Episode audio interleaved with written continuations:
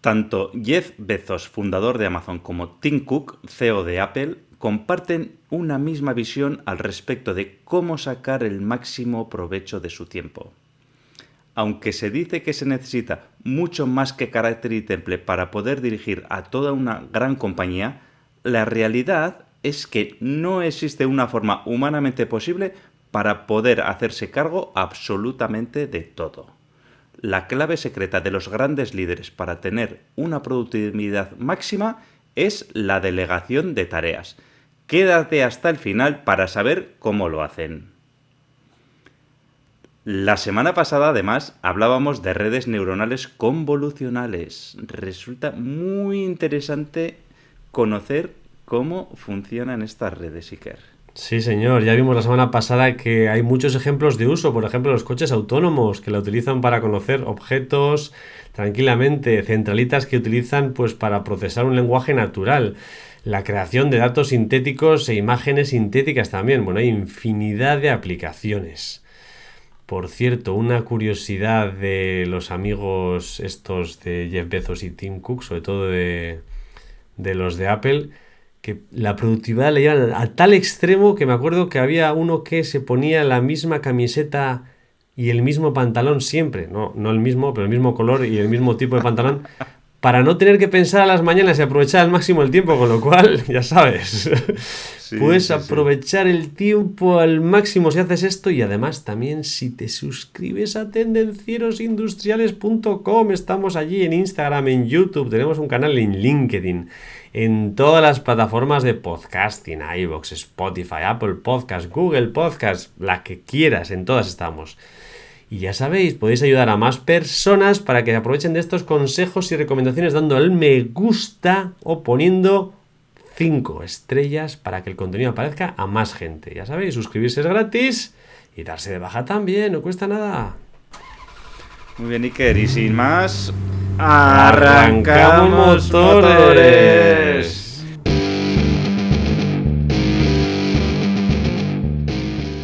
Tendencieros industriales.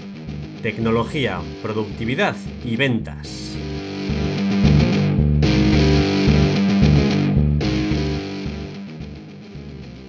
Como lo hemos adelantado, hoy vamos a hablar de la delegación de tareas y vamos a dar los siete pasos para una delegación de tareas efectiva. ¿Te acuerdas, Iker? Los siete pasos como los siete mandamientos, ya lo dijimos la otra vez. Eso. no me acuerdo en qué podcast. bueno, fuera, fuera bromas, una de las habilidades clave para liderar con efectividad es la buena gestión del tiempo. Entender cómo y cuándo asignar responsabilidad a los demás es esencial para mantener un nivel de productividad al más alto nivel, tanto a nivel personal como a nivel organizacional.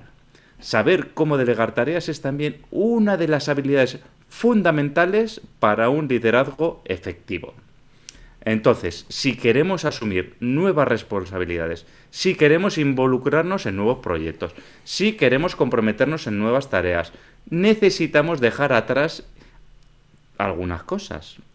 A menos que podamos dejarlas, hacerlas sin que el impacto sea negativo, la única opción que tenemos es delegarlas, ¿vale? Ya sabéis que a muchas personas nos cuesta delegar, ¿eh? sobre todo a los que vivimos en el norte de España, ¿sabéis? Ahí en la parte norte, en el País Vasco, en toda la zona norte, ¿vale? Es una cuestión cultural. Nos gusta hacerlo todo, tenerlo todo controlado. Pero si no delegamos, pues no vamos a ser capaces de crecer. Sí, parece que Juan Palomo era de por aquí, porque eso, Juan Palomo somos todos, madre mía. Bueno, antes de entrar a Editor, eh, ¿por qué estos motivos? Pues habrá que saber qué es delegar, ¿no? ¿Qué es la delegación? Al final, delegar es la acción que realiza una persona mediante la cual esta persona cede la responsabilidad de acometer una tarea o tomar una decisión para la que está facultada a otra persona que la debe llevar a cabo. No es pasarle un marrón, no, es ceder una tarea. En otras palabras, es la acción de encomendar esa tarea que corresponde a una persona facultada a otra persona que a ser posible también esté facultada para hacerla. Eh, la acción de delegar es muy frecuente en el mundo de la empresa cuando un responsable delega parte de sus funciones a otra persona que está por debajo de, de su nivel, digamos, organizacional, que debe acometerlas. Eso está muy bien, Iker. Pero como hemos dicho antes, a lo vasco nos cuesta mucho delegar tareas. ¿Por qué a los vascos nos cuesta delegar tareas, Iker? ¿Nos lo puedes explicar? A los vascos, bueno, y a los no vascos, pero a los vascos especialmente nos cuesta delegar tareas. A ver, danos algunas razones de por qué no somos capaces, por qué Iker no soy capaz de delegar. Pues la primera razón es la que se me cumple a mí, porque nadie puede hacer las cosas tan bien como yo. Es una de las primeras razones por las cuales no delegamos es que encima después de que pasárselo a la otra persona voy a tener que repasarlo y al final me va a costar más que si lo hiciera yo. Con lo cual, trae que lo hago yo. Ese es el primer motivo. Además, no lo va a hacer tan rápido como lo haría yo y seguramente tendré que retrasarlo y justificarme, con lo cual tampoco. Es posible también que la persona que voy a delegar no pueda manejar ese grado de responsabilidad que implica esa tarea, con lo cual, pues también tenemos un problema. En algunos casos ocurre, este no es mi caso, ¿eh? pero no quiero compartir el éxito de este proyecto tarea con otras personas. No, el éxito es mío, es mi tesoro. Mi tesoro. no quiero cargar de trabajo a otras personas. Pueden sospechar pues que eso, que su personal está sobrecargado de trabajo y se sienten mal si cargan más a esas personas, con lo cual pues no las trasladan las tareas, no las delegan. Esta tarea me gusta, o sea, me pone a tope esta tarea, entonces ya sé que no la tengo que hacer, pero como me pone cachondo, pues la hago y la hago. Pues no, también la tienes que delegar. Y también puede pasar que si alguno tema que si delega la responsabilidad, pues su jefe dirá que no puedes con tu trabajo, con lo cual, pues, claro, igual sobras o igual no eres suficientemente bueno para ese trabajo. Y claro, Aitor, eh, no, no delegamos tareas, pero ¿por qué es tan importante delegarlas? Pues bueno, Iker, yo de las cosas que has dicho me puedo apuntar unas cuantas para no delegar. Pero, como bien dices, delegar es importante. ¿eh? Sobre todo si quieres ser un buen líder, ¿vale? Entonces, ¿por qué? Pues porque cuando delegas, liberas tu tiempo y puedes hacer más cosas. También promueves la, la productividad ¿eh? dentro del equipo, porque entonces puedes aprovechar pues las diferentes habilidades de tu equipo, ¿vale? O de las personas con las que colaboras, ¿no? Pues a uno se le da mejor esto, a otro se le da mejor lo otro. De esta manera también, cuando delegamos, pues también incentivamos y promovemos el desarrollar nuevos conocimientos y competencias en los colaboradores. ¿Eh? Entonces, pues bueno, oye, pues igual hay una persona que no sabía hacer una cosa, pero al delegársela aprende, bueno, y, y el resultado de esa delegación es que esa persona es más competente. Entonces, tanto los jefes como los empleados van a aumentar la productividad y van a estar más motivados. ¿eh? Entonces, en general, eh, delegar aumenta y mejora la productividad.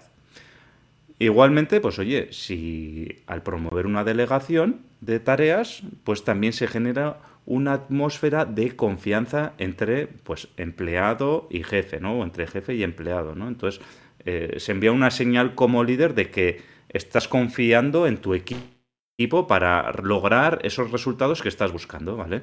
Entonces tu equipo, pues oye, te va a ver a ti también como un líder eficiente que le respeta y que, bueno, y que conoce sus necesidades, etcétera.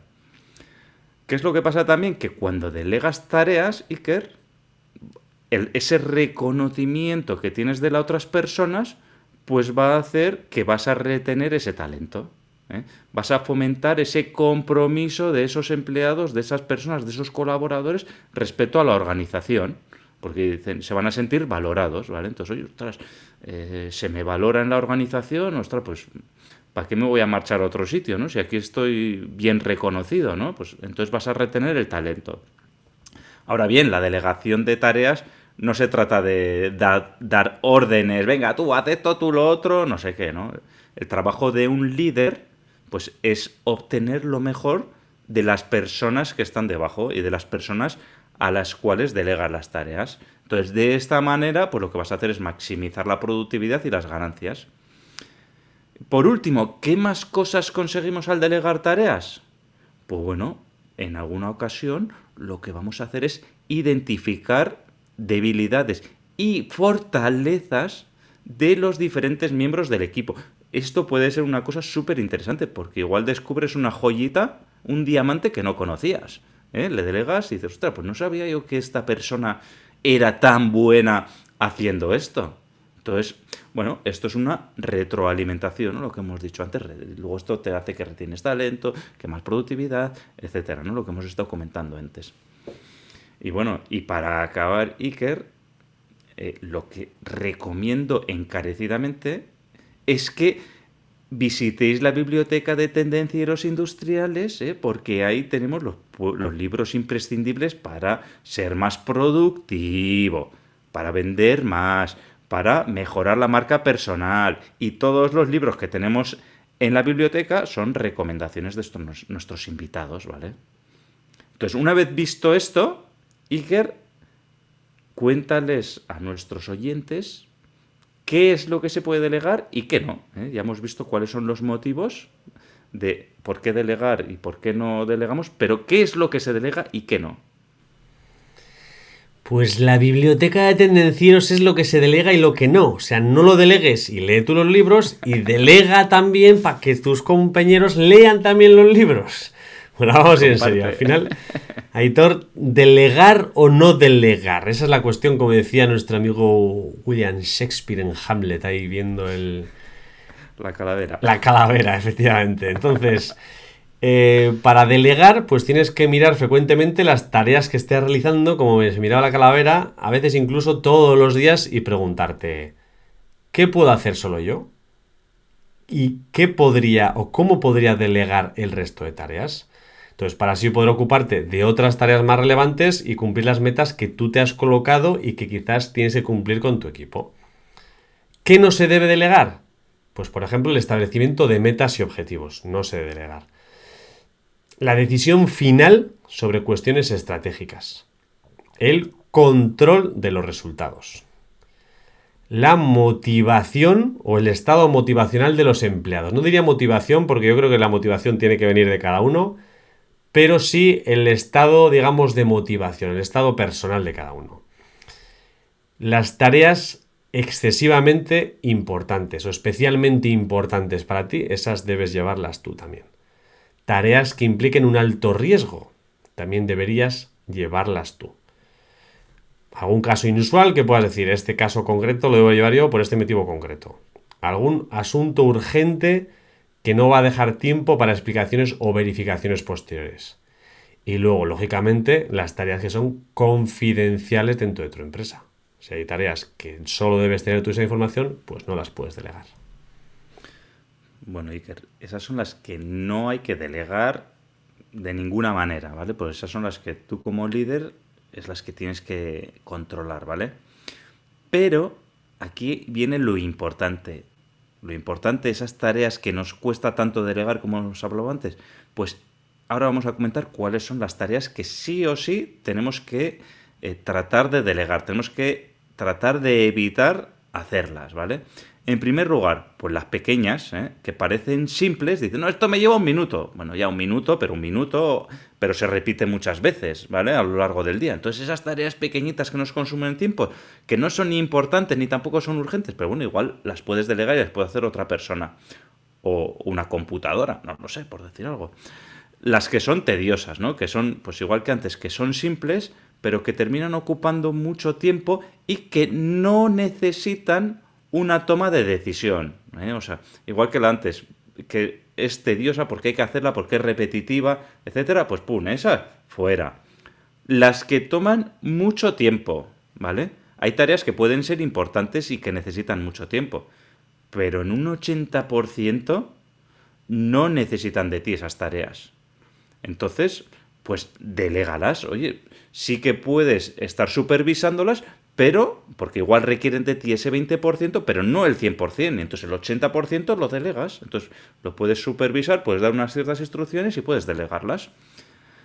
Eh, hay otro, serie, otro tipo de tareas que igual los colaboradores tuyos no saben hacerlas, pero existe la posibilidad de que las puedas enseñar. Entonces, esas tareas que puedes enseñar, pues son susceptibles de poder delegarlas también. Entonces, a una persona la puedes formar y automáticamente le delegas esas tareas que tienes ahí. Luego también hay tareas que hacemos que no las dominamos al 100%, ¿vale? Que no están dentro de nuestro ámbito de actuación, ¿vale? Pero te llegan y como hemos dicho antes, joder, pues por no pasárselo a no sé quién, que ya está bastante atareado, pues la voy a hacer yo, así no molesto pues, y, no molesto, pero es que no acabo de dominar porque sí es esto mío, pero no es mío, pues esas fuera, no las dominas, no son de tu ámbito de actuación, esas hay que delegarlas también, porque al final nos están consumiendo tiempo y evitan que nos dediquemos a las cosas realmente importantes que hemos dicho antes, ¿no? A esas que no hay que delegar, ¿vale? Y luego, por último, estarían las tareas que, por ejemplo, tienen un plazo de entrega definido y tú no vas a poder llegar a ese objetivo de plazo porque tienes otras cosas que hacer, ¿no? porque ya estás saturado de cosas, tienes otras prioridades, ¿no? Y oye, para mañana me tienes que entregar un informe. Sí, pero yo es que hoy voy a estar todo el día afuera y es imposible que haga el informe, con lo cual, sí o sí, eso lo tienes que delegar a una persona que lo pueda hacer en tiempo.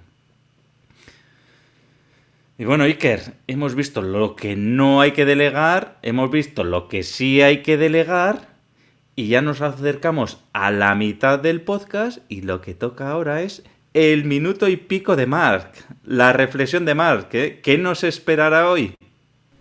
Vamos a delegarle, ¿no? Le delegamos a Mark la opción de hablar de este tema. Dentro vídeo. Buenos días a todos y a todas. Hoy toca hablar de delegación de tareas.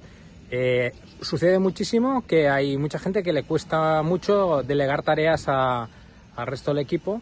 A veces es porque uno no se ha preguntado dónde aporta más valor en la empresa y eso es importante saber dónde aportamos más valor en la empresa y después quizás por una falta de confianza en el equipo o por pensar que nadie va a hacer el trabajo igual de bien que él. Eh, mi experiencia eh, es que te puedes llegar a sorprender de, la cantidad de maneras que se pueden hacer las cosas y delegar a, alguien de tu equipo una tarea de este estilo te puede llegar a sorprender de que lo hace totalmente diferente, incluso lo hace mucho mejor. Entonces, eh, también puede ser un tema de confianza en el equipo y si hay un problema de confianza también vamos mal, porque al final lo que haces es sobrecargarte de tareas y eh, lo que no puedes dedicar tiempo a las tareas importantes que aportas más valor o te impide crecer en el desarrollo tuyo en la empresa. Entonces, una recomendación es pensar muy bien dónde aportamos más valor en la empresa, cuál es nuestra tarea más importante y prioritaria y aquellas que no lo son, eh, mirar si realmente eh, puedes pasarlas al, equipo, ya que puede ser también motivación para el equipo. Ojo con no confundir pasar tareas y delegar tareas a pasar marrones. Hay una diferencia muy importante. Muy interesante, Mark. Eh, es la voz de la experiencia, ¿eh? más o menos de lo que hemos hablado nosotros, pero él ya le da un toque de experiencia y pues muy bien, muy bien. Me alegro de que le tengamos como invitado. ¿eh? Yo pensaba, Hitor, que iba a delegar a alguien de su equipo esa función, pero ya veo que no, que debe ser muy importante para él y ha dicho que esa solo la puede hacer él. Sí, esto es estratégico para él. Claro, así de claro. Bueno, ya que hemos pasado de la información de Mark, vamos ahora a ver cuáles son los siete pasos, como hemos indicado al principio del podcast, para delegar de manera efectiva. Entonces, llegados a este punto, ¿cuál es la mejor manera de delegar el trabajo para que puedas combatir el miedo a delegar y construir un equipo eficiente y trabajar más rápido? Pues bueno, aquí te vamos a dar paso a paso cómo hacerlo. Y el primero de los pasos, el paso cero, como solemos hacer a veces, del, ¿cuál es el primer paso? El paso cero. Pues el paso cero para delegar de manera efectiva es suscribirte a nuestra newsletter. Y así estarás al día de nuevos episodios, nuevos posts que publicamos semanalmente. Si no estás suscrito, ¿a qué esperas? ¿A qué esperas? Tendencierosindustriales.com. Entra y regístrate, dale al pausepa y regístrate, hombre. Bueno, el punto número uno, después del cero, el uno saber cuándo delegar. Al comprender cuánto control necesitas mantener sobre una situación, puedes determinar la mejor estrategia para empoderar a tus trabajadores, el empowerment que le gusta a Hitor decir. Hay niveles de delegación que ofrecen a los trabajadores diferentes grados de responsabilidad. El nivel más bajo de delegación ocurre cuando le dices a uno lo que tiene que hacer, que es el nivel cero de delegación porque es ya es una orden. Son pocas oportunidades para que los empleados prueben nuevos enfoques. La forma más poderosa de delegar ocurre cuando eres capaz de ceder, cesión, la mayor parte de tu control sobre el proyecto al empleado al que estás delegando. Que sea él el que ejecute el control y no tú. Saber cómo delegar el trabajo te ayuda a entender cómo conectar con las personas, con las tareas que hacen mejor uso de sus talentos. Cuando se hacen de manera correcta, te aseguras de que realmente se obtendrá el mejor resultado al final. Entonces, cuando decidas cómo delegar el trabajo, pues hazte estas preguntas. Una serie de preguntas que te pueden ayudar para aclarar tus ideas. ¿Tienes que estar tú a cargo de esta tarea o puede llevarla alguien más? ¿La tarea requiere toda tu atención para llegar con ella al éxito? ¿Ayudará este trabajo a algún empleado a desarrollar sus habilidades? ¿Tienes tiempo para enseñar a alguien cómo hacer este trabajo o tarea? ¿Esperas que tareas de esta naturaleza se repitan o haya que volver a hacerlas en el futuro? Pues sí que creo que con esto ya sabemos cuándo tenemos que delegar una tarea. Ahora, el paso número dos sería identificar a la persona que mejor va a realizar el trabajo o a la mejor persona para realizar ese trabajo. Entonces, lo que toca ahora es pasarle la pelota, pasarle el testigo al miembro correcto, ¿vale? Para que sea efectivo. Entonces, el objetivo es crear una situación en la que tú, como jefe, tu empresa y tu empleado tengáis una experiencia positiva. Entonces, hay que pensar en las habilidades de los miembros del equipo, en su voluntad de aprender, en sus estilos de trabajo y en sus intereses. ¿Quiénes serán capaces de llevar a cabo el trabajo de la manera más efectiva? ¿Habrá que entrenarlos? ¿Estarán interesados? Pues cuando sea posible, hay que darle a los empleados la oportunidad de jugar con sus fortalezas, ¿vale? Igualmente nos vamos a encontrar casos de trabajadores sin experiencia. En este caso, pues bueno, habrá que darles una pequeña orientación, que a los más experimentados no hay que darle, lógicamente. Y si no tienes tiempo para preparar uno, un empleado nuevo, pues no es justo que le delegue las cosas.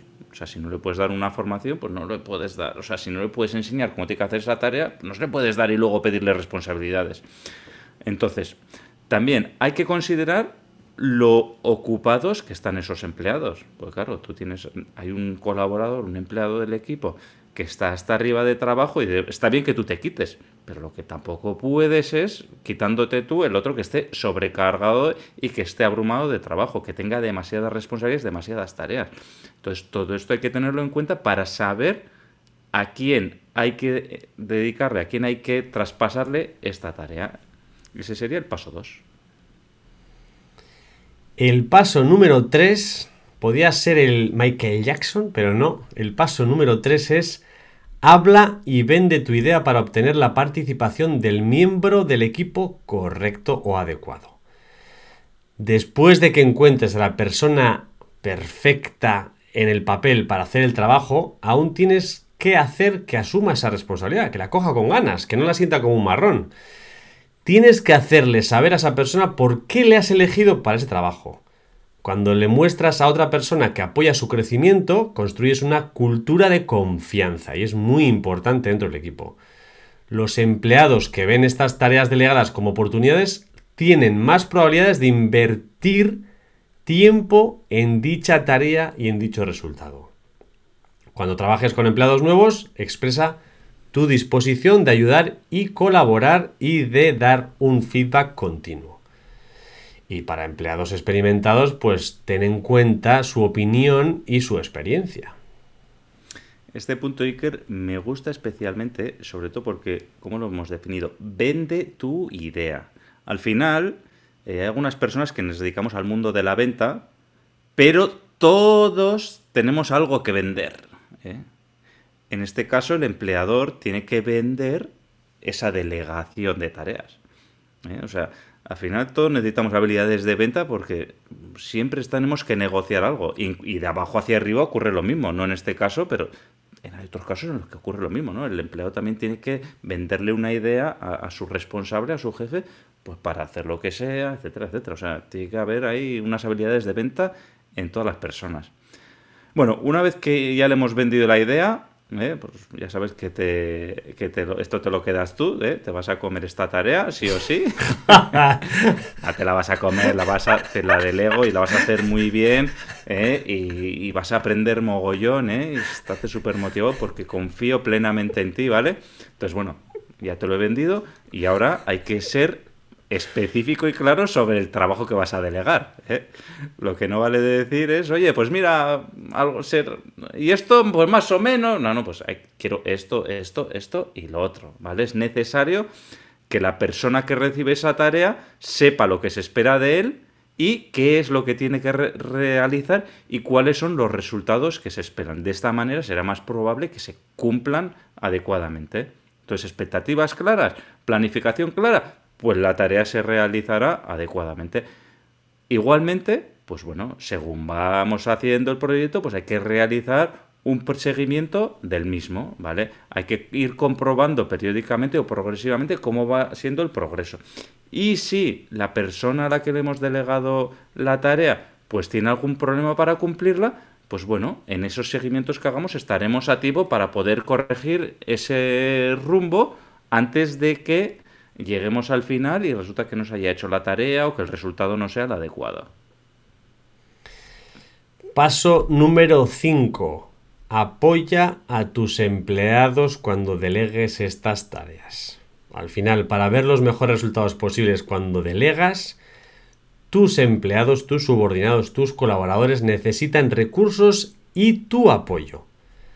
Capacítalos y dales los materiales necesarios para desarrollar esa tarea, que tengan las habilidades, las herramientas y el conocimiento para realizar esa tarea. Puede llevar más tiempo hacer que los recursos estén disponibles, pero al final te vas a ahorrar mucho tiempo final. Entonces, para tareas recurrentes, este entrenamiento es vital. A veces los empleados pues, necesitan ayuda para ver si lo están haciendo bien o cómo pueden mejorar. Dar y recibir comentarios, feedback es una parte esencial al delegar las tareas. De hecho, esta también es una buena manera de monitorear las tareas como buen líder. A lo largo de todo el proyecto, pues le vas preguntando de manera periódica a tus empleados si necesitan apoyo, aclaraciones o si tienes que darle el feedback. Déjales claro que confías en ellos para hacer el trabajo y que deseas crear un espacio agradable para que puedan pues, hacer preguntas y brinden comentarios y opiniones. Esta retroalimentación es muy efectiva y te ayudará a definir la forma en la que delegues el futuro trabajo que vayas a delegar. Eso es, que Como has dicho, si delegamos tareas pero no damos las herramientas necesarias para hacerlo, pues difícilmente el resultado será positivo y luego, pues bueno, lo que hemos dicho antes, ¿no? Si delegar tareas genera confianza y no damos herramientas, pues generará desconfianza, desmotivación, etcétera. El sexto paso, Iker, este a mí me gusta mucho y lo tenemos que practicar todas las personas más de lo que lo hacemos. Es mostrar el agradecimiento, ¿vale? Mientras cuando hacemos el seguimiento periódico, pues tenemos que reconocer pues los beneficios que ha habido en ese proyecto, las ganancias que hemos hecho, hay que reconocer el trabajo y el progreso que están teniendo las personas hacia ese objetivo al que vamos establece lo importante que es celebrar esas pequeñas victorias para mantener a los empleados motivados. Entonces, eh, empleados motivados, pues se van a ser más efectivos y van a, se van a dedicar más a esas tareas, ¿eh? lo que hemos dicho antes, si saben que mm, se reconoce su esfuerzo, ¿vale? Conocer a los empleados cuando lo hacen bien les va a ayudar a entender también la calidad del trabajo que esperamos. Y de hecho los va a hacer más propensos a querer trabajar contigo en futuros proyectos. ¿Eh? No es lo mismo un jefe que te agradece que un jefe que está todo el día poniéndote trabas o todo el día sugiriéndote mejoras, por decirlo en plan educado, ¿no? Ya lo hemos dicho más de una vez, Aitor, si vendes algo, por ejemplo, la delegación de tarea, y se hace bien, pues da las gracias, pues esto es lo mismo, al final estás vendiendo y le estás dando las gracias por la venta, con lo cual se ha agradecido. Paso 7. Lo hemos dicho en el número 5 así de pasada, pero este es un paso tan importante que lo vamos a repetir en el número 7. Proporcionar feedback. Dar información. Hay que realizar sesiones de seguimiento y la, la herramienta más importante y fuerte es el feedback. Es la oportunidad perfecta para analizar los progresos y ofrecer pautas de mejora si fuera necesario, o incluso reforzar el buen trabajo hecho. La clave es que estas sesiones al principio de la delegación de tareas, cuando todavía somos un poco, estamos un poco verdes, pues sean más frecuentes y se vayan distanciando en el tiempo a medida que el colaborador sube el nivel en el proceso de delegación. A medida que es más autónomo en la realización de dicha tarea, pues habrá menos reuniones. Estas sesiones son perfectas para comentar lo que ha ido bien, lo que se puede mejorar, lo que ha aprendido, cosas nuevas que ha aportado ¿Qué valor aporta él diferente al que estabas haciendo tú en dicha tarea? ¿Cuál ha sido la evolución desde que asumió dicha responsabilidad? Vamos, es una oportunidad perfecta para tener una discusión de desarrollo del empleado y de feedback. Con lo cual, hagámosla. Bueno, Iker, ya hemos dicho los siete pasos, ¿vale? Entonces ya estamos casi llegando al final, pero además de los siete pasos, para concluir, hemos resumido aquí unas recomendaciones finales adicionales para delegar eficazmente, ¿vale? Entonces, ya sabemos lo que significa delegar tareas. Ya hemos dicho las mejores prácticas para hacerlo de manera eficiente. Entonces ya estamos en una posición para poder impulsar la productividad en nuestro equipo, ¿vale? Entonces tenemos que, ya hemos dicho que delegar es conceder autonomía y autoridad a las otras personas aligerando así nuestra carga de trabajo y construyendo un equipo completo y eficaz. Entonces, la delegación, aunque puede ser, aunque puede parecernos complicada y aterradora, pero se hace mucho más fácil con el tiempo y según vamos a aprender, aprendiendo a delegar, ¿vale? O sea, que cuanto más practiquemos, pues como todo en la vida, mejor lo vamos a hacer. Entonces, la primera recomendación adicional, empieza a delegar ya. ¿eh? Las próximas dos semanas, pues oye, delega una o dos tareas a, tus, a los miembros de tu equipo. ¿eh? Ponte como objetivo, en la próxima semana voy a delegar una tarea y la siguiente otra, dos tareas en dos semanas. Ponte manos a la obra. Otra recomendación puede ser enfocarse directamente en los resultados, no centrarse en cómo se han obtenido, sino en los resultados directamente. Delega la responsabilidad y otorga autoridad. ¿Eh? Tienes que otorgar autoridad a la persona a la que le vas a delegar para que pueda tomar sus propias decisiones. Y a su vez, date permiso para que pueda haber errores. Pues esos errores van a ser oportunidades de aprendizaje y de mejora. Ya lo hemos dicho, pero hay que insistir. Practica el reconocimiento, agradece, felicita, recompensa, aprecia, celebra. Y además, después de hacer todo esto, pues das el mérito a la persona a quien has delegado. Pues el mérito es de esa persona. No readmitas nunca una tarea que has delegado. ¿eh? Puede haber dificultades, pero en ese caso provee de recursos. Habla, apoya, pero no aceptes que te vuelva la tarea. ¿eh? Si se la has encomendado, es porque has evaluado antes y esa persona es capaz de hacerlo y tiene los medios. Otra cosa es que no sea capaz y no tenga los medios. Pero eso es trabajo previo que tenemos que haber realizado. Por eso mismo no podemos readmitir que la tarea nos vuelva.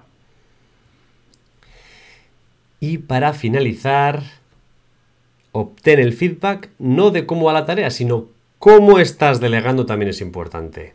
Al final, transmite, pregunta, oye, ¿cómo estoy delegando? ¿Qué te ha parecido la delegación de esta tarea? ¿Estás a gusto? ¿Te sientes a gusto? ¿Te sientes bien? ¿Estás contento de cómo, cómo lo hemos hecho? Al final sabrás si a la hora de vender dicha tarea lo estás haciendo bien o no lo estás haciendo bien, porque esto va a delegar de que el otro lo haga bien, pero tú también al delegar lo tienes que hacer bien. Muy importante, Iker, ¿eh? ya lo hemos dicho, tanto dar tu feedback como recibir feedback. ¿eh? Bueno, y hasta aquí el podcast de hoy. Yo creo que un podcast súper interesante el de hoy. ¿eh? Yo creo que hemos aprendido un montón de cosas. Marc además nos ha dado una visión práctica de esto que estamos hablando, porque es muy fácil hablar, pero luego la realidad es la que es, ¿vale? Y entonces, Iker, para, ir para acabar ya rápidamente, eh, nos estábamos olvidando, pero lo tenemos apuntado. ¿Cuál es el reto que nos pones para esta semana? A ver. Pues Aitor, creo que estás realmente capacitado, tienes todas las herramientas, aptitudes y capacidades para decir tú el reto. es una broma. Empieza directamente por delegar un par de decisiones a los miembros de tu equipo. Coge dos tareas de las que digas, estas dos son las que quiero delegar, piensa en qué personas de tu equipo las pueden hacer bien y en las próximas dos semanas, una para cada uno. Trabaja ese tema. ¿Qué te parece, Aitor? Iker, me parece que tengo claro qué tareas voy a delegar. ¿Y tú lo tienes claro? No, pero lo voy a trabajar para el siguiente podcast. Pues lo tienes que pensar rápidamente, no lo dejes para el siguiente podcast, sino que hoy mismo, hoy mismo tienes que decidir qué tareas vas a delegar. Ahora, según acabemos de grabar, ¿vale? Voy a hacer un y a los demás, me parece muy bien. Y a los demás, tendencieros, tendencieras, dejadnos vuestro comentario si queréis aportar alguna experiencia, ponernos en comentarios ahí si queréis que hablemos de alguna cosa que os no os haya quedado clara sobre la delegación de tareas, sobre otros temas, dejádnoslo en comentarios que el resto de tendencieros lo agradecerán. Suscribiros para estar al día de nuevos episodios. Y sin más, tendenciero, tendenciera. La semana te espera. Chao.